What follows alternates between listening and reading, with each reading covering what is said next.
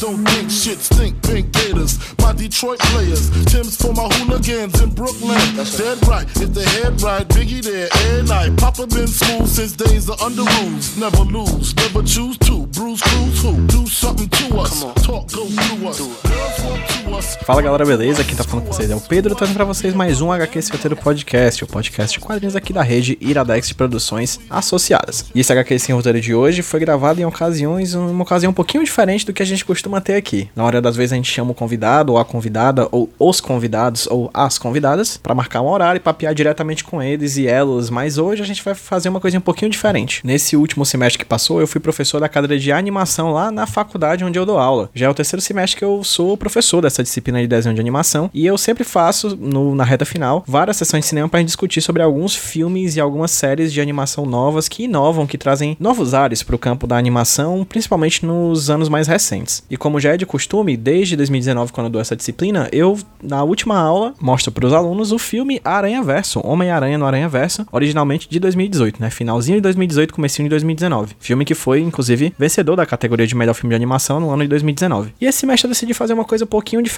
Eu aproveitei a ocasião do, do papo remoto e convidei três amigos para conversar com a gente sobre esse filme de uma maneira um pouco mais acadêmica, um pouco mais aprofundada. Então, o que vocês vão ouvir agora é o papo que foi gravado nessa aula, nessa última aula da cadeira de animação, lá na faculdade onde eu dou aula, junto com os meus amigos com vozes conhecidas aqui já no HQ Esse Roteiro. Se vocês acompanham há um tempo, vocês já devem ter ouvido as vozes do meu amigo Davi Ferreira e do meu grande amigo também, Márcio Moreira. E uma voz nova, uma voz estreante aqui, que eu espero que em breve tenha mais participações aqui no HQ Esse Roteiro, que é a voz da Karine Felipe, que recentemente entrou no mestrado em comunicação lá da Universidade Federal do Ceará, onde eu, o Márcio e o Davi somos doutorandos. E a Karine entrou estudando sobre Aranha Verso. Ela vai falar um pouquinho no papo que vem daqui a pouco sobre essa pesquisa dela, que ainda tá em estado inicial, mas que foi, sem dúvida alguma, um dos meus grandes incentivos para fazer esse papo depois da já tradicional sessão de cinema do filme Aranha Verso lá da cadeira de animação. Então, sem mais delongas, vou deixar vocês com o papo dessa semana, um HQ esse roteiro gravado numa aula com a Karine, o Márcio e o Davi. Muito obrigado a todo mundo que tá ouvindo, muito obrigado a todo mundo que baixou, muito obrigado a todo mundo que vai ouvir. Espero que vocês curtam esse papo que eu particularmente adorei.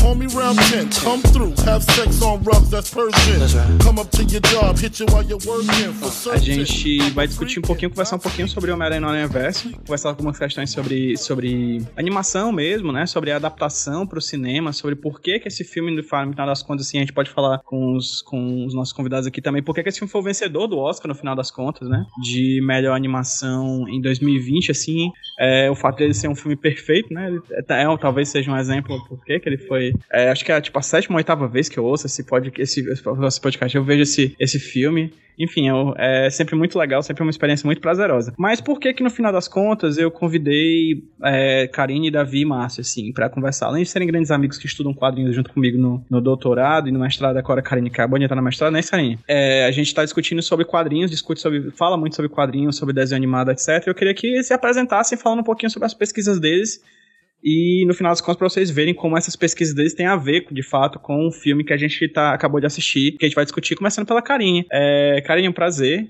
estar aqui conversando com a turma rapidinho assim nessa noite de quinta-feira. O que é que você estuda? Enfim, fala pra gente aí quem é você, o que você estuda. É, agora no mestrado estou estudando justamente esse filme, né? Vou começar a estudar. É, e o projeto é justamente sobre ele para identificar características da pós-modernidade nesse filme.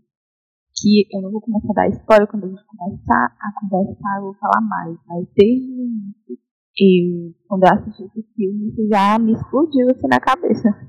Essa questão da pós-modernidade. Porque eu já tinha feito uma monografia falando sobre essas teorias e quando eu vi o filme conectei muito, né? Fora todo o impacto visual e narrativo dele.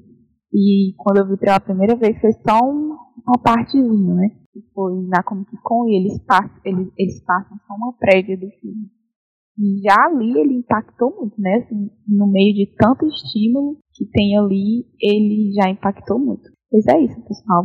É, Márcio, quem é você? Por que, que você tá aqui nessa noite? gente, meu nome é Márcio Moreira, colega do período Davi e da Karine, faço doutorado em comunicação na UFC também, e a minha pesquisa é justamente sobre multiversos.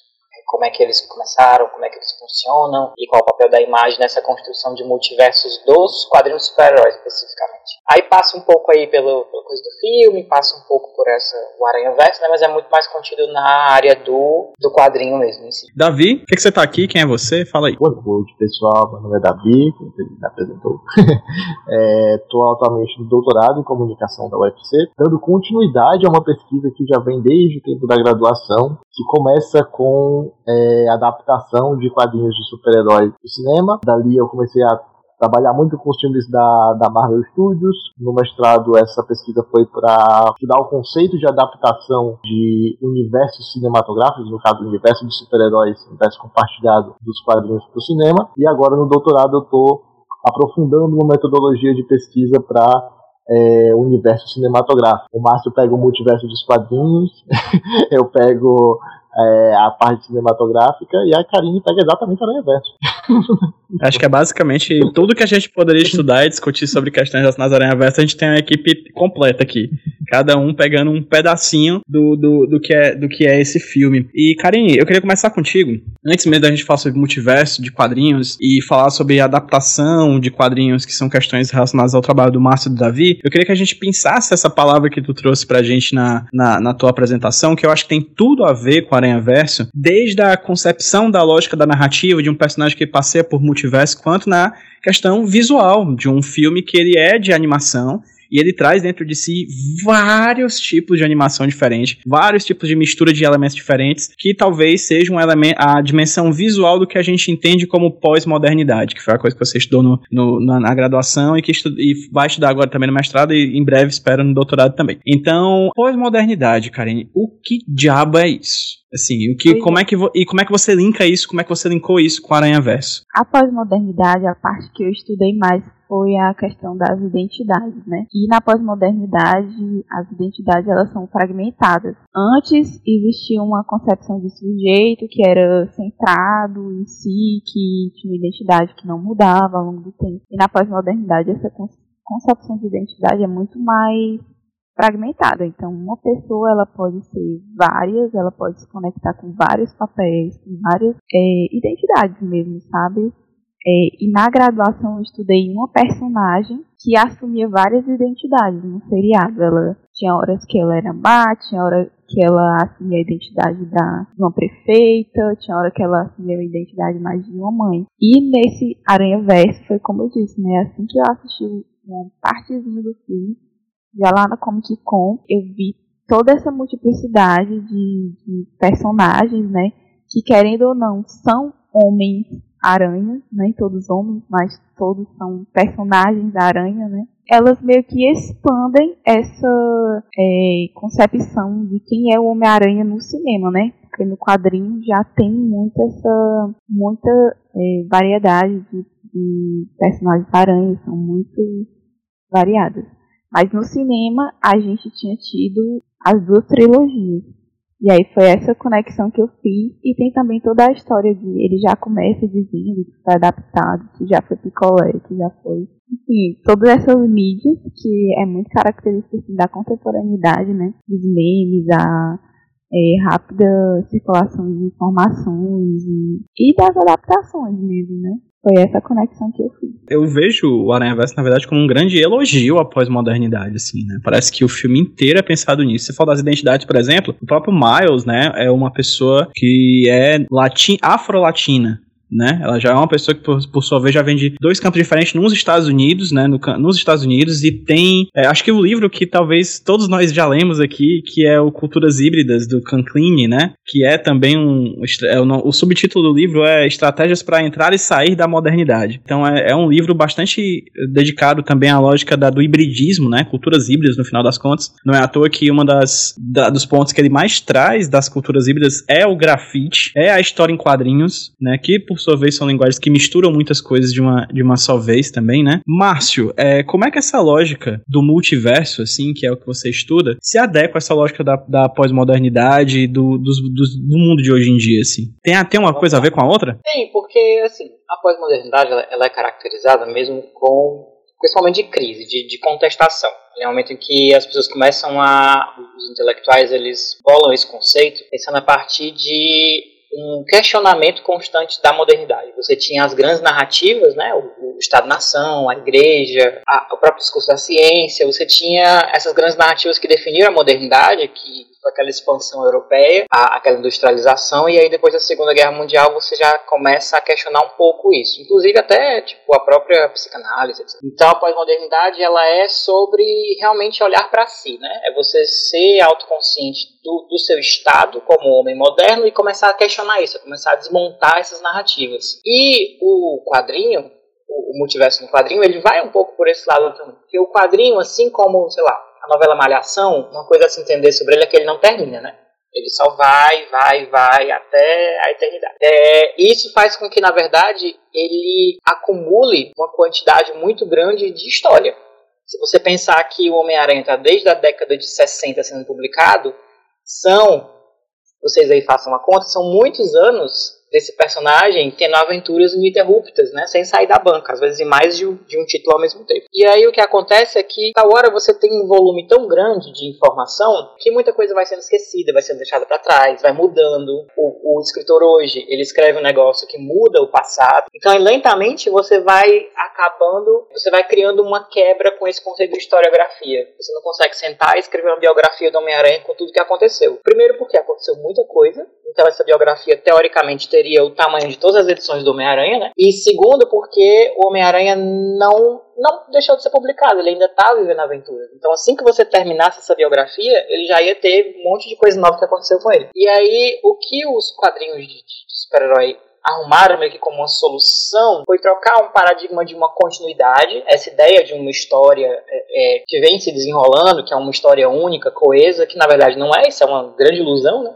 Até porque os quadrinhos vão se transformando aos poucos, então, tipo, eles não vão evoluir, por exemplo, em tempo real o Peter Parker agora, ele não era adolescente na década de 60 e foi envelhecendo. Ele tem mais ou menos a mesma idade, né? mas o quadrinho vai se adaptando para sempre que a gente lê, a gente reconhecer o nosso mundo ali. Então esse próprio, essa própria noção de tempo cronológico é muito distorcida na continuidade, dos quadrinhos, né? Para a gente ter sempre essa impressão de presente perpétuo, que a gente abriu o quadrinho e ele está se passando na mesma época que a gente está lendo. Que, inclusive, presente perpétuo é uma noção do Jameson, que é um dos caras da, da pós-modernidade. Aí os quadrinhos deixam de lado essa ideia de uma continuidade e abraçam essa ideia de uma multiplicidade. E aí você tem várias versões do Homem-Aranha, você tem vários quadrinhos publicados ao mesmo tempo, é, você tem histórias antigas voltando como versões alternativas, você tem aquele futuro 2099, que é o último Homem-Aranha, né, que a gente vê no filme, que era para ser o futuro da Marvel, de repente é um futuro possível, e aquele 2099 volta no tempo, encontra com o nosso universo, mas ele é só um dos futuros, tem outros futuros diferentes e tal, que é uma maneira realmente de conseguir conceber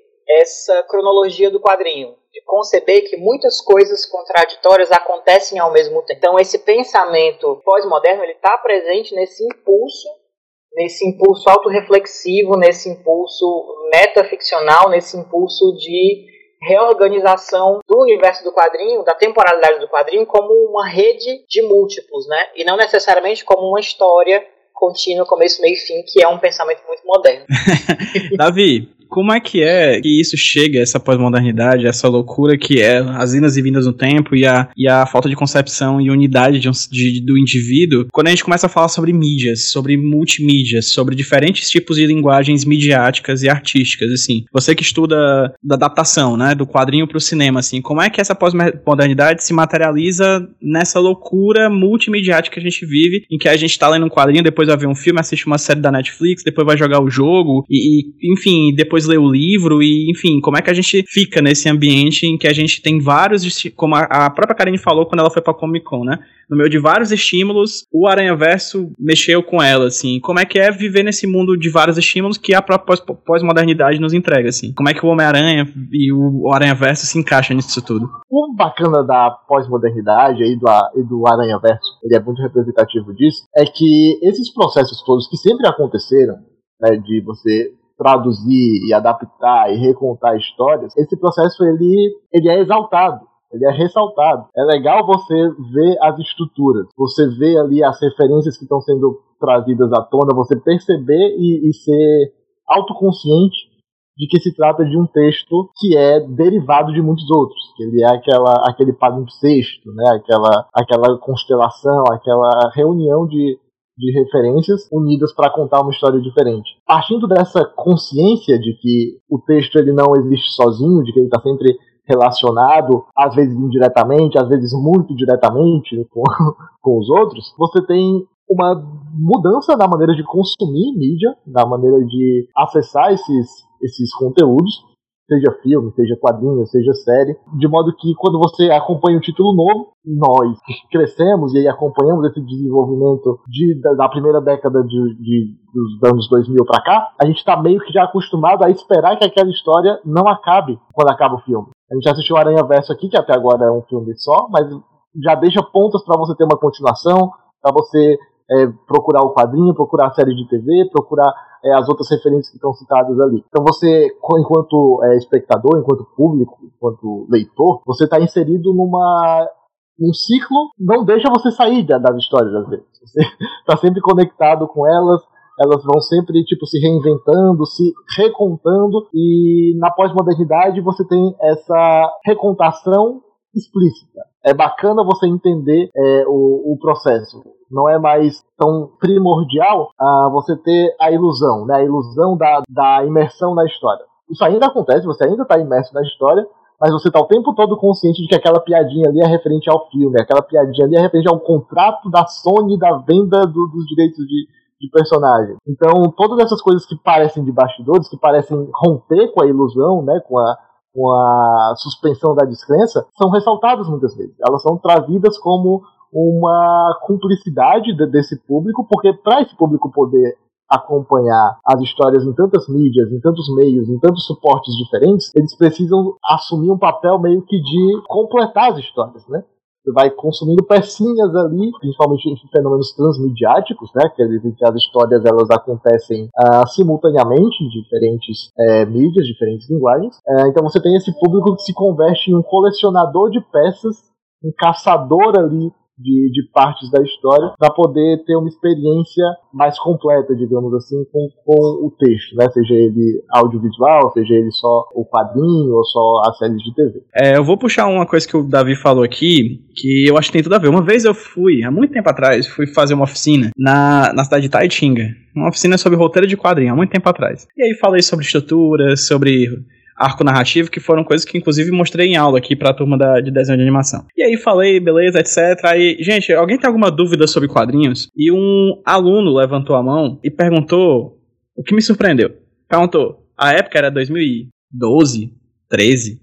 Ele perguntou, por que, que o Homem-Aranha não tá no filme dos Vingadores?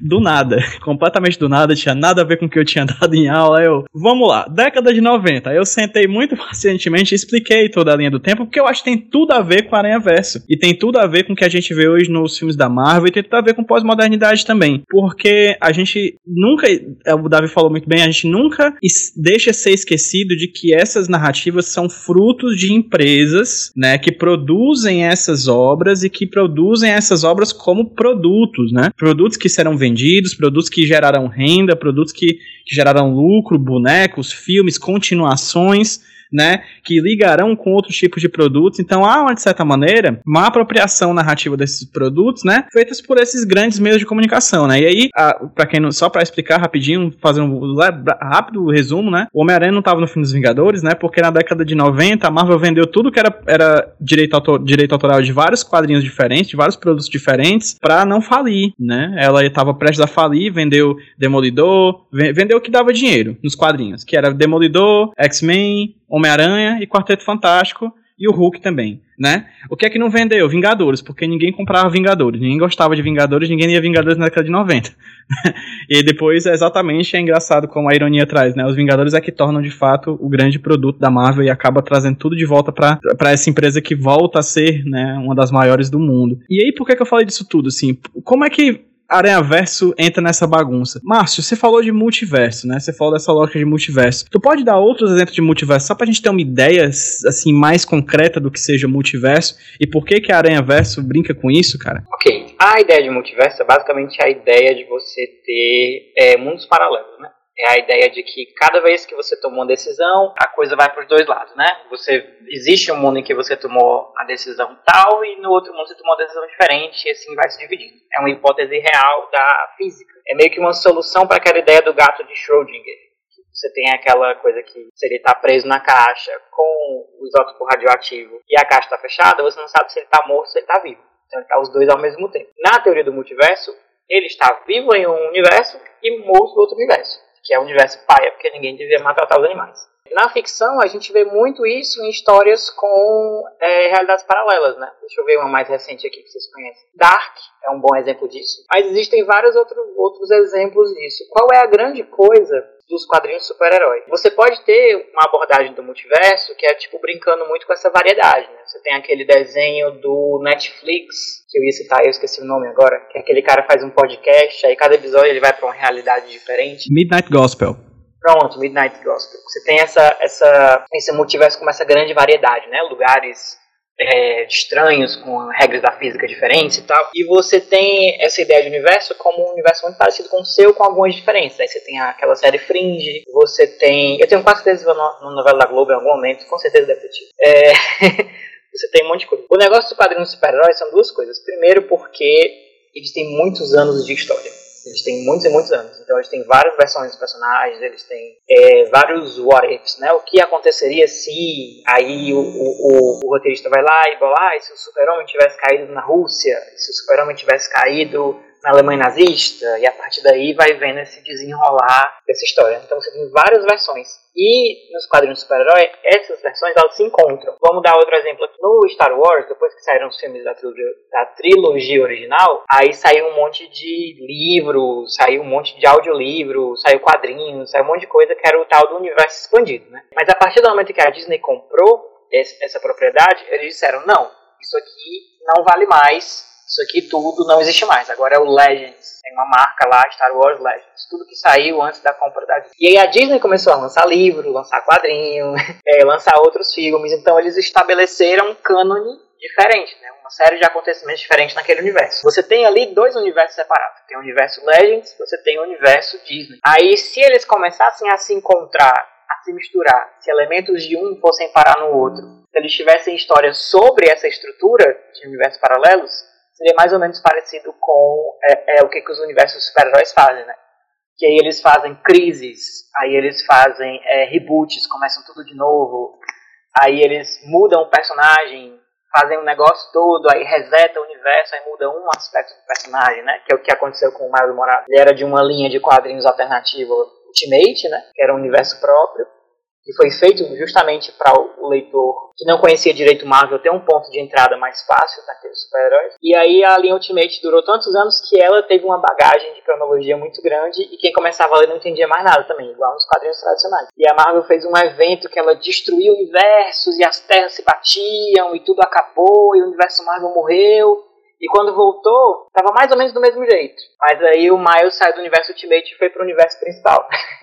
então é isso de você é, é, reorganizar o seu mundo diegético, né, o seu mundo narrativo, mas dando ali aquelas justificativas dentro da história. Então o multiverso ali é essa prática editorial, é a coisa tipo, ah, vamos começar de novo, vamos botar esse personagem aqui. Mas ele é também uma fonte de narrativa, né? Ele inspira narrativas. É muito isso que o Davi falou. É, é, são histórias sobre como aquelas histórias são organizadas, publicadas e como elas acontecem. Quem, quem inclusive lembrar de, de outros exemplos aí de multiverso, de terras paralelas, pode falar, viu? Tem aquele filme do Jet Li que ele mata várias dele. o Confronto. Isso, o Confronto. Não tô lembrando o nome nada. bom, bom filme, bom filme do Jet Li. Carinho. Eu não lembro se Kubanacan é um multiverso. Alguém confirma, por favor. É, é. Não, eu li um livro que chama Matéria Escura que trabalha com essa ideia, assim, de que cada vez que você vai, você faz uma escolha, né, tem um outro universo em que essa a outra escolha que você tinha, ou as outras escolhas que você tinha, a sua vida vai seguindo de um jeito diferente. E no final é uma loucura. É. Não vou contar, né, porque enfim, é um livro. Uhum leiam, é, é interessante mas trabalhem com essa ideia. É. Essa noção é mais antiga do que a, a teoria científica, na verdade. Na Grécia você tinha gente assim, e se eu fosse diferente? A galera viajando, né? E se fosse possível? É, o, o conto do Jorge Luiz Borges, que é o Jardim dos Caminhos Bifurcados, que é uma das metáforas mais conhecidas, eu acho, para multiverso, que é justamente isso, né, de você pegar uma estrada e cada decisão é uma bifurcação do seu caminho. Esse conto foi publicado antes da proposição científica do multiverso mesmo, da, da, da física quântica chegar lá e dizer, olha, pode ser, viu? Então é uma ideia que está na nossa cultura há muito tempo, né? Mas aí, como o quadrinho super-herói também ele pega muito a ficção científica, então é uma ideia que saiu do reino da filosofia, da especulação, da fantasia e foi para o reino da física, da especulação ainda, mas da especulação né, com, com o PHD.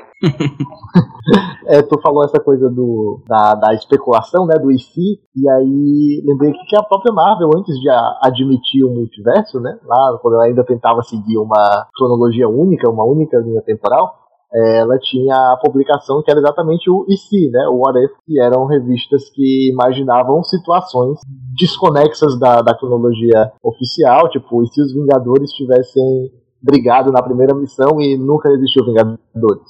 Não, poderia ter acontecido. e aí eles fazem essas historinhas imaginando possibilidades para o universo sem comprometer a cronologia e, consequentemente, a venda dos quadrinhos mensais. É, e aí vendem outra coisa, né? só vendem duas. e aí vai ter série, né? Agora esse ano também, vai. série animada do What If, imaginando aí também possibilidades, mas aí no caso para o universo cinematográfico, né? O que teriam acontecido se coisas diferentes tivessem se desenrolado na linha do tempo dos, dos filmes. Esse conceito é tão poderoso que ele está sendo, nesse momento, trabalhado na, na Marvel com a série do Loki, né?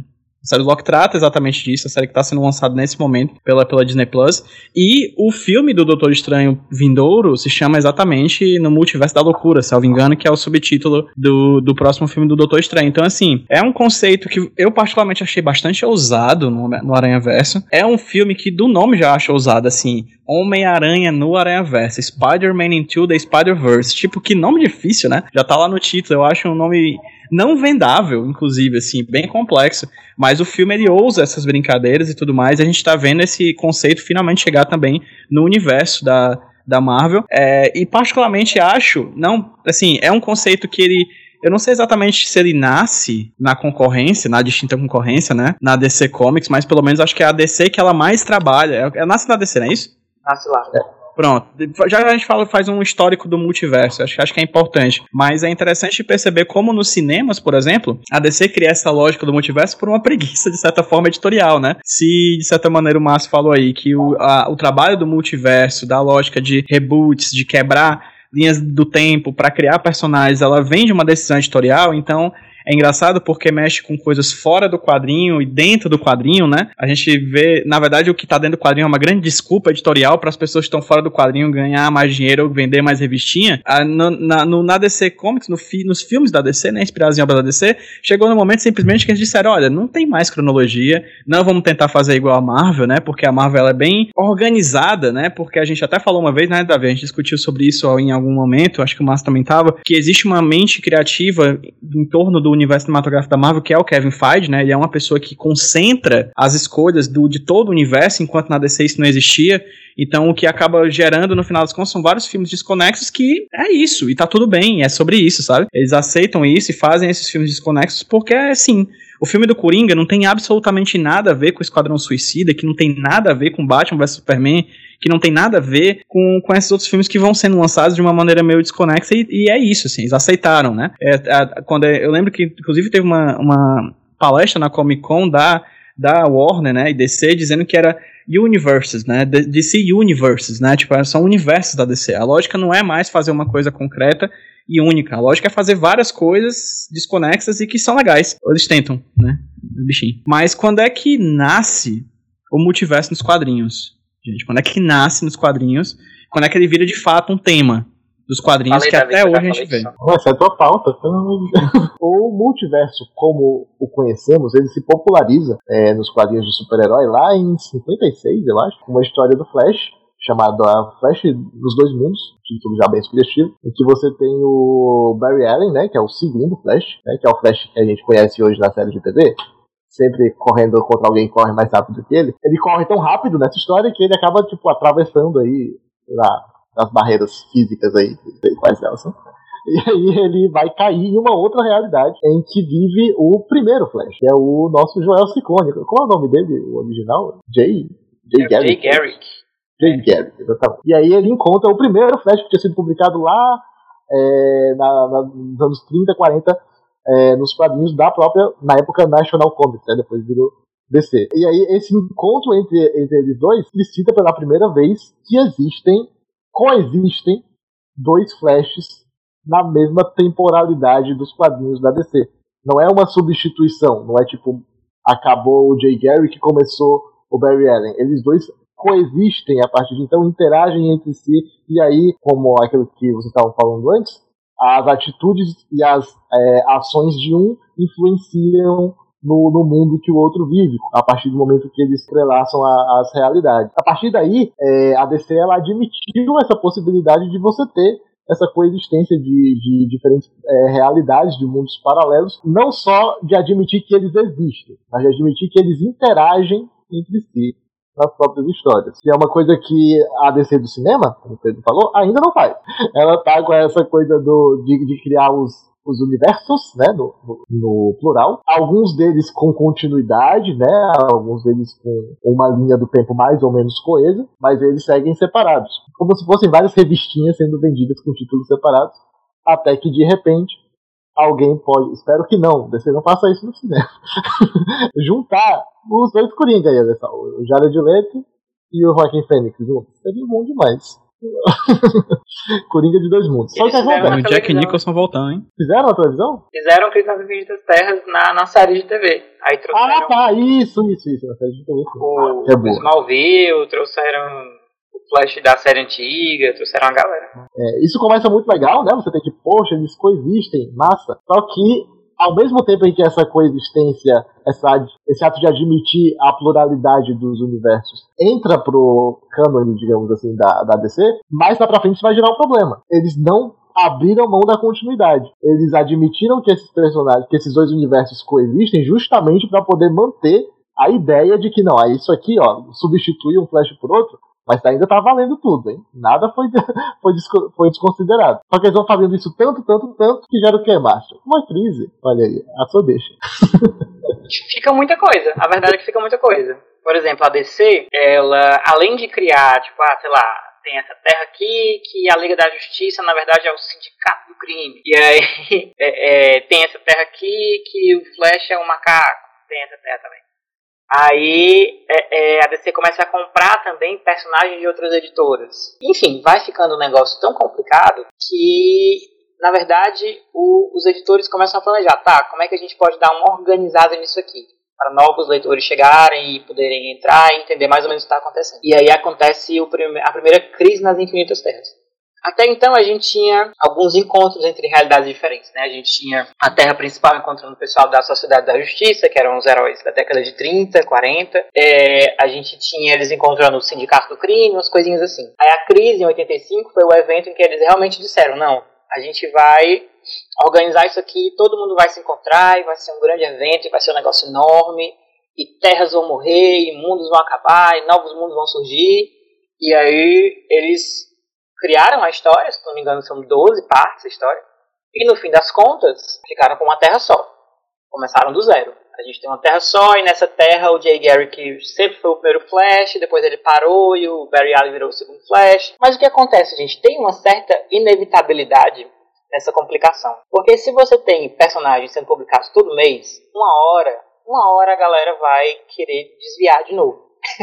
então, uma hora, algum escritor vai, vai ficar: ah, mas e se eu querer fazer uma história que o Aquaman é menina? E aí ele vai lá e cria a história alternativa. Então, por mais que, que houvesse a tentativa de homogeneizar a linha do tempo, deixar uma terra só, coesa, etc., é, foi se mostrando insustentável. Porque, na verdade, o que aconteceu foi que a crise virou uma de muitas virou um ciclo de crises.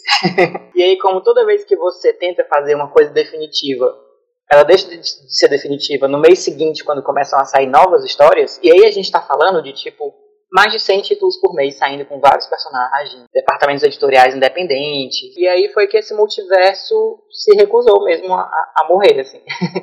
Então a gente ficou preso num ciclo de crises infinitas, realmente são crises infinitas até agora. E eu acho muito interessante, na verdade, como isso foi, foi surgindo não de um grande plano. O multiverso não surgiu de um grande plano.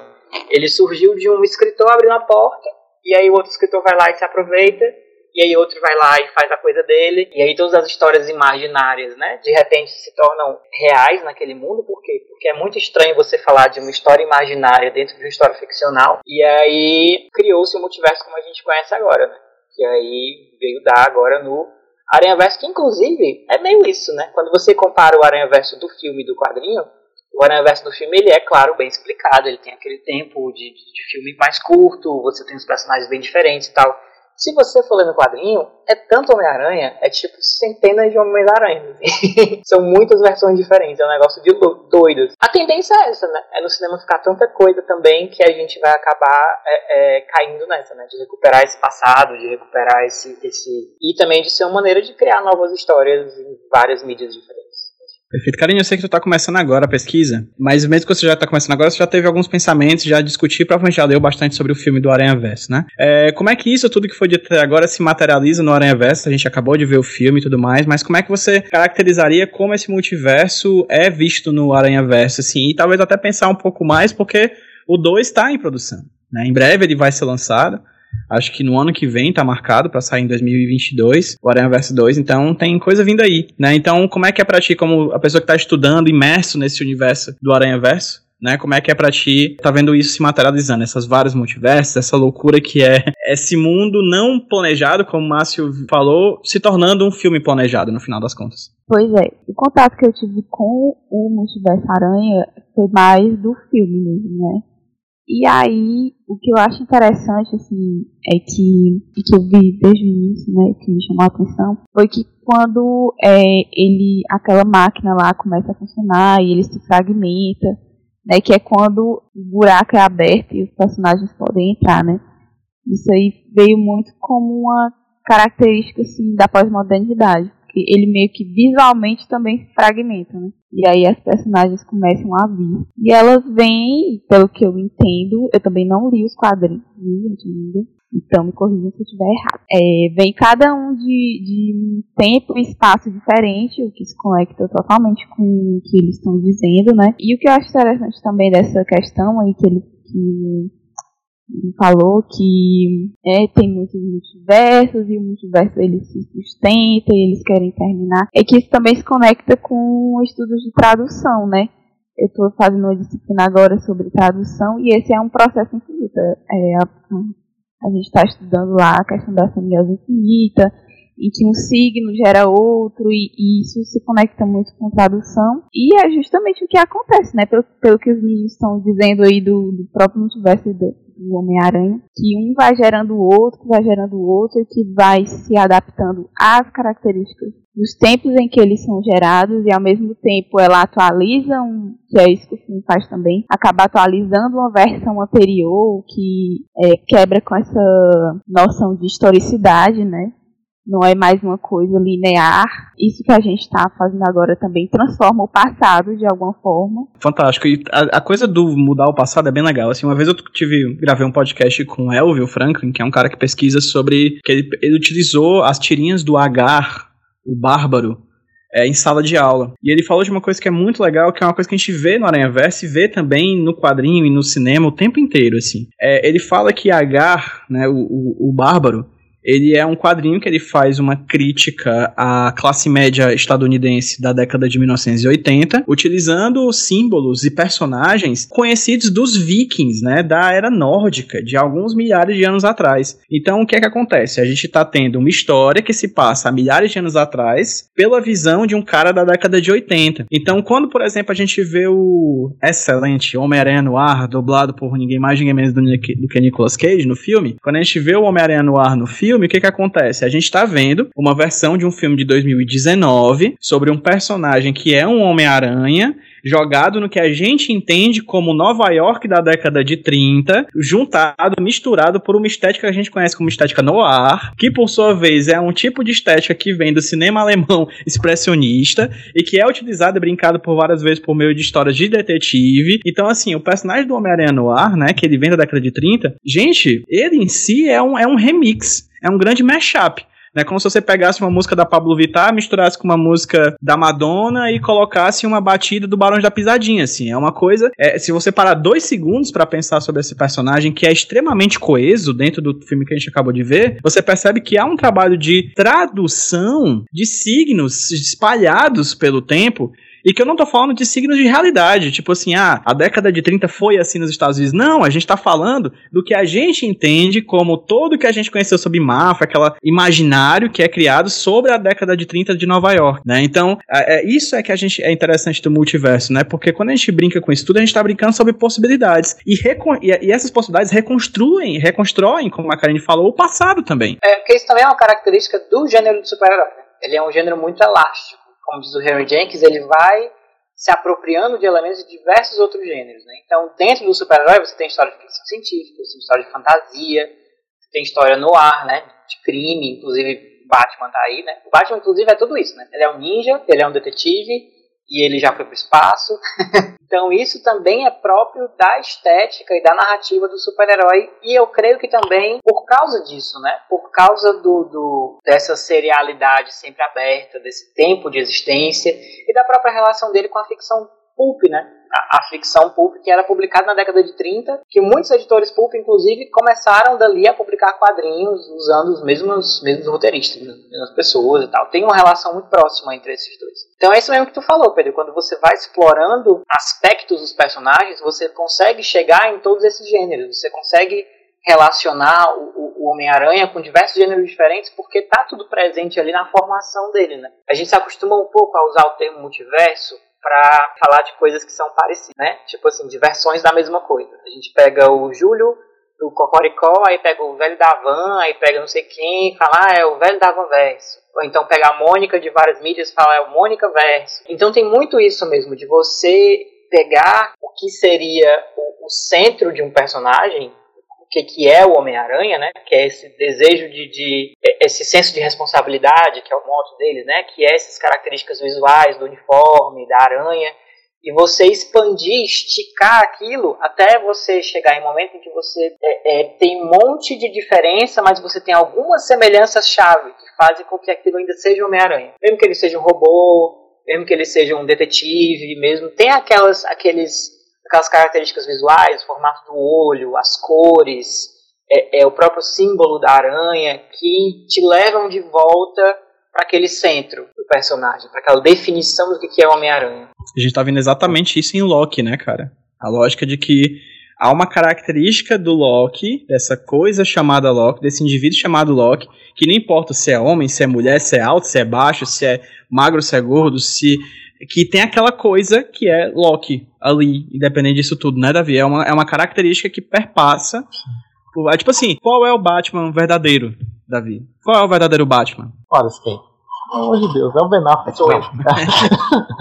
é, o Homem-Aranha tem um negócio legal, dessa coisa que estavam falando do, das características mais ou menos reconhecíveis, é que ele tem a favor dele é a ausência de rosto. Ele tem, tipo, ele é completamente coberto pela máscara, então, como o próprio Miles fala no fim do filme, né, aquela, aquela por baixo da máscara realmente pode ser qualquer um, então a potência do multiverso começa ali, e se fosse outro, se fosse outro, se fosse de outra forma, se fosse de outro lugar, se fosse de uma outra é, perspectiva. Agora, e aí, no caso da pesquisa da, da Karine, tem um papel também muito importante do, desse filme uh, na popularização do cinema contemporâneo, comercial, desse conceito de multiverso enquanto estrutura. Né? Não que não exista em outros filmes, tá? existe, obviamente. Mas o, o Aranha Verso, assim como a Marvel Studios fez no, no início dos anos 2010, apresentar para o grande público, reapresentar para o grande público ou repopularizar a ideia de universo compartilhado, e aí durante esses 10 anos o grande público, a indústria e os produtores irem entendendo como é que é essa coisa que já está lá nos quadrinhos há muito tempo, da, de as histórias se conectarem, de você ter um personagem aparecendo no outro, o crossover, tudo isso a Marvel foi fazendo didaticamente o, o grande público entender e a mídia comprar e o mercado é, embarcar nessa durante os últimos 10 anos, claro que não uma tentativa gratuita, né? Com, observando que era o momento certo de fazer isso, que as mídias estão convergindo, que você tem a internet que, que potencializa isso, que a, que a, experiência não se perca. Você tem muito dinheiro, principalmente, para poder lançar vários filmes em sequência para que a coisa não, não, se, não se perca na memória. E aí agora, depois desse movimento aí de 10 anos, partem para uma outra etapa, que também está lá nos quadrinhos há muito tempo, mas que agora está sendo reapresentada ou remodelada para o grande público, que é a ideia do multiverso. Então, o que a Marvel Studios está começando a desenhar aí com WandaVision, Loki, o Doutor Estranho, o Aranha Verso deu a primeira explicação super didática, bonitinha, no filme de animação, explicando direitinho como é que funciona, e com essa potência do Homem-Aranha, que é tipo, ó, beleza, por baixo da máscara pode ser qualquer um, entendemos? Agora, no próximo passo, por trás de, desse rosto de ator físico, pode ser também, é, mesmo que esse rosto seja diferente, ele pode ser o mesmo personagem. Então a coisa vai se sofisticando, enquanto que a indústria e o público vão aprendendo, digamos assim, vão sendo ensinados a, não a, a, a, um conceito novo, mas a se acostumar com a presença desse conceito no, nos textos que ele vai consumir nos próximos anos. Até porque por sua a vez. é ensinado a navegar o multiverso, né? A identificar Exato. esses sinais, esses signos que fazem que a gente identifique que personagens são os mesmos, embora em versões diferentes, e, e como é que essa arquitetura toda funciona. Exato. E cada, cada espaço midiático com a sua característica, né? Porque assim como o Batman é, do futuro e o Batman do, do Velho Testamento, eles são Batmans, né? Você vê características ali de ambos que são caracterizam eles como o personagem Batman. Mas também quando chega no cinema tem uma outra característica, né? Aquele é o multiverso do cinema, que assim como os personagens do cinema não são os mesmos do, do quadrinho, mas também são, né? Porque são e não são, né? Eles trazem do cinema, trazem novidades, etc. Nos, nos viram outra coisa no cinema. O multiverso do cinema também não é o mesmo do quadrinho. Por isso que também tem que ter essa aula didática do que é o multiverso, do que para você entender também numa outra mídia né, numa outra mídia. Você está aprendendo, no quadrinho você já aprendeu aquilo ali. Só que sabemos que quem assiste filmes da Marvel não são as pessoas que leem somente quadrinhos, porque se fossem, os filmes da Marvel não davam um bilhão. Quadrinhos é nicho, né? É, é há muito tempo nicho. Foi-se o tempo que quadrinho era uma mídia popular de massa, né? Que era até ali basicamente pós Segunda Guerra Mundial. Depois da Segunda Guerra Mundial vira de nicho e aí é, esses exercícios que a gente vê, né, quem vê os quadrinhos, quem lê, quem assiste as séries da Marvel, não são as pessoas que leem os quadrinhos da Marvel, pelo menos não são todos, são muito mais pessoas do que leem os quadrinhos da Marvel. Quem vê os filmes da DC é a mesma, a mesma coisa. É interessante ver como no, no, no espaço do audiovisual a lógica do multiverso está sendo explicada e reinserida nesse, nesse mercado de ideias que a gente está vendo, né? Gente, 10 da noite, acho que já deu o nosso papo. Eu queria. Foi muito rápido, né? muito ligeiro. É, eu queria agradecer novamente a, aos alunos que estão aqui. Foi um semestre bem puxado, bem cansado, eu sei, foi bem difícil, é, mas que foi muito divertido poder dar essa disciplina de desenho de animação para vocês. Espero que tenha várias vezes assim. E Márcio, Davi e Karine estão mais do que convidados também para o futuro para falarem sobre é, multiverso, aranhaverso, o que quiserem falar também, porque enfim é sempre um prazer enorme conversar com vocês. É, Karine, é, Márcio, Davi, nessa ordem assim, vocês têm algo a apresentar, falar para vocês sobre redes sociais, onde as pessoas podem entrar em contato com vocês, coisas do tipo? Eu tenho e-mail, né? Caso vocês, eu não sei se a galera que pense em fazer pesquisa, alguma coisa do tipo, é karenfelipe2.gmail.com. Vocês podem entrar em contato comigo, a gente pode trocar figurinhas, né? Quem quiser e tudo mais. O meu Instagram é mais pessoal mesmo, mas quem quiser me seguir, fica à vontade. Lá eu posto só desenhos que eu faço. Não é muito profissional, mas quem quiser me seguir é Caribel Underline. Bem cringe, né? Vamos dizer, bem, bem cringe. cringe.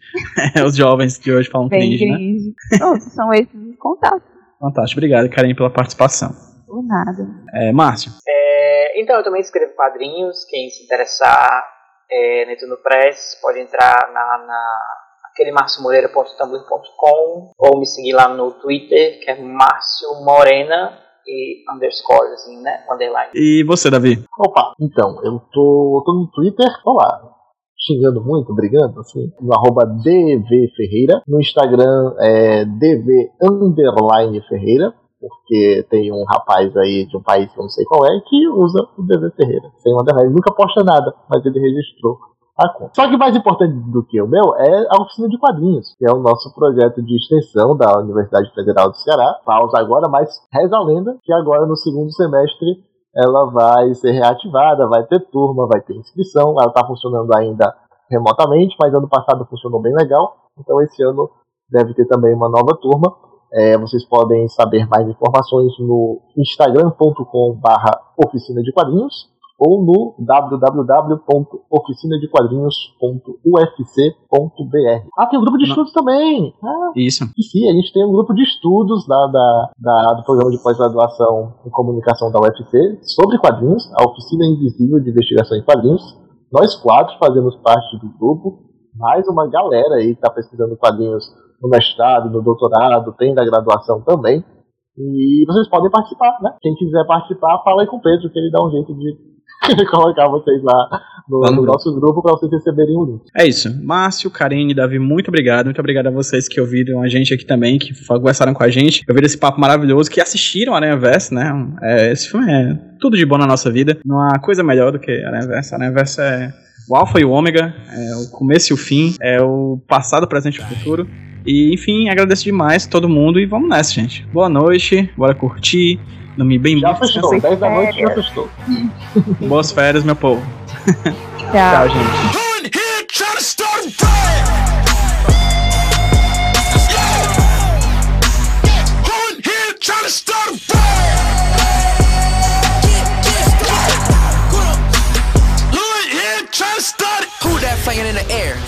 That ain't no flying sir I'm shooting webs like worldwide. Manhattan all the way to Yonkers. When they say Brooklyn, stand up. You better just fix your posture. And every hero needs his theme song. So Who in here trying you ain't got a chance, boy. What you think? I'm doing everything but the kitchen sink. I try to be feeling in the neighborhood. I know all the little grannies wanna sip their tea. And here you come all barging in. All ugly like a brown fur cardigan. We can skip the monologue and the arguing. I'm like, Who in here trying to start a riot? Trying to start a a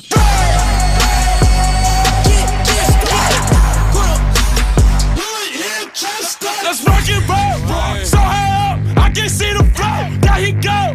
It's a play, it's a UFO.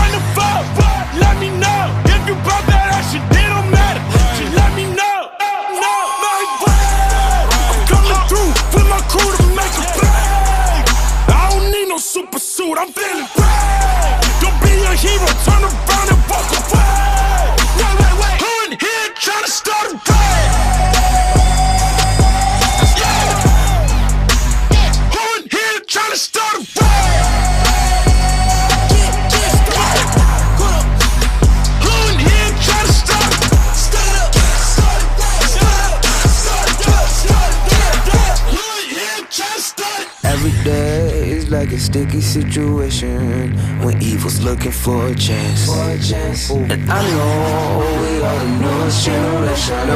We got the power in our hands. We're slinging through the trenches. I'm coming through with my crew to make a play. I don't need no super suit. I'm feeling When I say Brooklyn, stand up. You better just fix your posture. And every hero needs his theme song. So Who in here trying to start a riot?